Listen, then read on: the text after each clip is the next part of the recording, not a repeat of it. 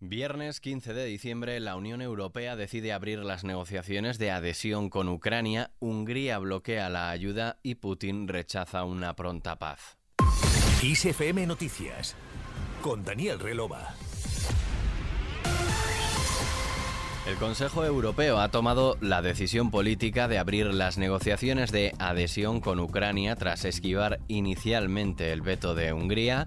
Además, se ha concedido el estatus de candidato a Georgia e iniciar negociaciones con Bosnia y Herzegovina una vez que se alcance el grado necesario de cumplimiento de los criterios de membresía. La decisión de la Unión Europea llega en un momento en que el conflicto en Ucrania se ha visto eclipsado por la guerra en Gaza y las dificultades de Estados Unidos para sacar adelante en el Congreso un nuevo paquete multimillonario de apoyo militar a Kiev. Sin embargo, más tarde Hungría ha decidido bloquear la ayuda prometida por 50.000 millones de euros por parte de la Unión Europea a Ucrania. Antes de la cumbre, el primer ministro húngaro Víctor Orbán se reunió con varios mandatarios europeos como el presidente francés Emmanuel Macron y el canciller alemán Olaf Scholz que trataron de convencerle de que levantase su veto a las negociaciones y a esos 50.000 millones de euros que Bruselas había prometido a Ucrania de aquí a 2027. Orbán ha reiterado en redes sociales que la postura de Hungría es clara y no ha cambiado y ha subrayado que Ucrania no está preparada para empezar las negociaciones de adhesión. La posición inamovible del líder húngaro ha obligado a los jefes de Estado y de Gobierno de la Unión Europea a aplazar a enero las negociaciones sobre el nuevo paquete de ayuda económica a Ucrania. Y mientras Putin rechaza una pronta paz con Ucrania, el presidente ruso Vladimir Putin ha asegurado en su rueda de prensa de fin de año que Ucrania no logró nada durante su gran contraofensiva iniciada el verano pasado y que las tropas rusas mejoran sus posiciones en el frente. Para el jefe del Kremlin, lo que sucede en Ucrania es una enorme tragedia parecida a una guerra civil, ha dicho, y también ha acusado a Occidente de provocarla por su acercamiento a las fronteras rusas. Putin ha afirmado también que la actual situación en la franja de Gaza es una catástrofe, pero ha negado que el nivel de destrucción allí tenga alguna similitud con lo que ocurre en Ucrania.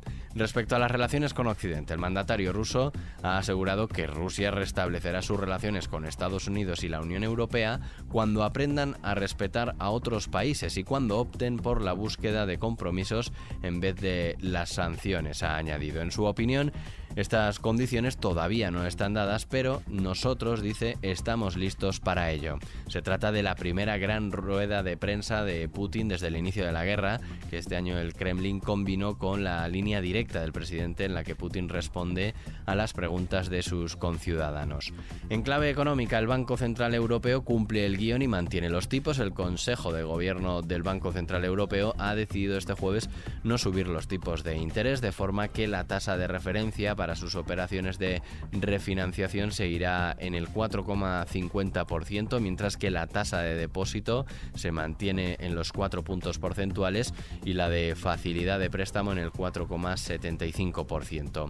El Instituto Emisor deja los tipos intactos por segunda reunión consecutiva desde que pisase el freno en su cita de octubre tras llevar a cabo 10 subidas consecutivas del precio del dinero que lo situaron en su nivel más alto en más de 20 años.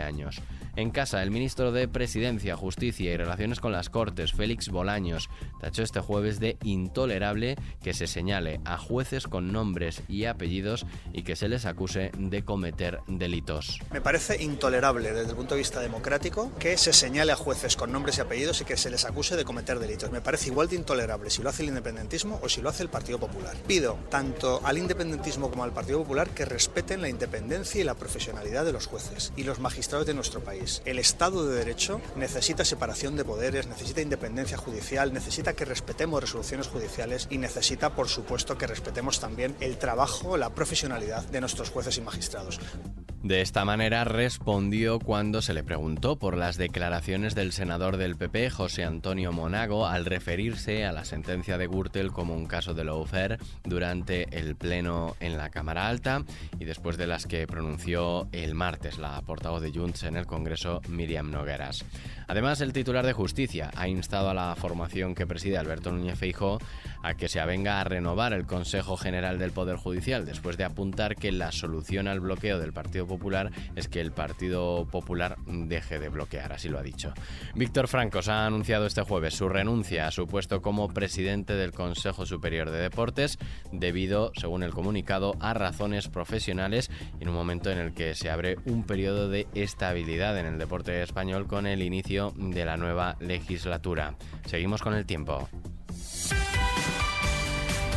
Este viernes iniciamos una transición progresiva hacia una situación anticiclónica con predominio de cielo poco nuboso en la península y Baleares, aunque todavía son probables las precipitaciones en el Cantábrico Oriental, Ibérica Norte y Cumbre de Pirineos, sin descartar tampoco el Cantábrico Occidental. Las temperaturas máximas aumentarán en gran parte del país, las mínimas descenderán en los archipiélagos y los tercios norte y este y aumentarán en el suroeste con heladas débiles en montaña, moderadas en Pirineos y no descartables en páramos de la meseta norte, este de la meseta sur, este de los sistemas béticos y depresiones del noreste. Con el tiempo terminamos este podcast de XFM Noticias con Antonio Alfonso Hernández en la realización y Daniel Relova quien te habla en la producción. La música y la información siguen en XFM. Que pases un buen día.